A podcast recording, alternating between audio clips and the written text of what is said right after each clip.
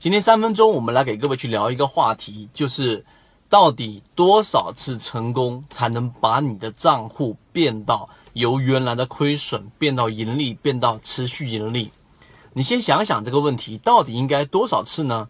我们之前就已经给各位去讲过，每一次的交易都必须要建立在一个交易系统之上，在有呃交易系统和没有交易系统之间的差距是非常大的，这是第一点。第二点。我们认为，实际上你要想把现在的这种环境之下，因为我们在直播过程当中连续讲过，现在的大盘一定是结构性行情。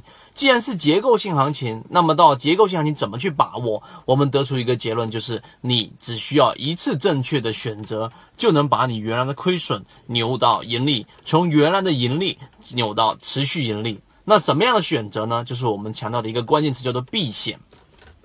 很多人对于避险这个词啊，一听到就肯定会产生一个负面的情绪。那既然是避险，那就一定是有风险喽。那有风险，那就意味着我们赚钱的机会小喽。那这种情况之下，我选择不做股票应该是对的，对不对？那么这一种是错误的这种想法。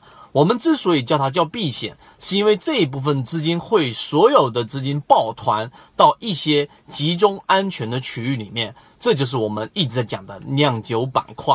这也是我们一直在讲的水井坊。水井坊，无论你在我的这一个直直播过程当中、视频过程当中，任何一个时间点，你停下来打开来一看，你会发现这是一只能够帮你持续盈利的个股。这是第一个特点。第二个，你会发现，几乎你每次买进，即使你短期被套了，像周一周二它连续性的下跌，周三就开始反弹，周四今天又开始反弹，马上把阳把阳用阳线，把阴线全部给它收复。这就是控盘个股的一个好处。那控盘的个股有千万只啊，对不对啊？当然不能说千万只，有百来只啊。在这一个沪深 A 股三千多只股票里面，有差不多三十分之一。那既然有这么多，那么为什么是水井坊而不是其他呢？这就涉及到我们所说的交易系统里面的第二层板块。那板块里面就是我们说的酿酒，我们常说的这一种喝酒吃药的行情。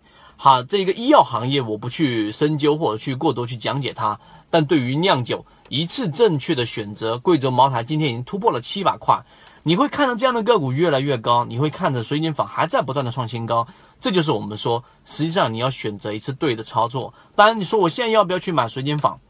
我们一直在强调要学习方法，所以在我们的这个直播和我们的公众号过程当中，在不断的去给各位去讲解着。到底怎么样在我们的这一种水井坊的类型酿酒板块的避险板块里面去寻找到你这一次正确的选择？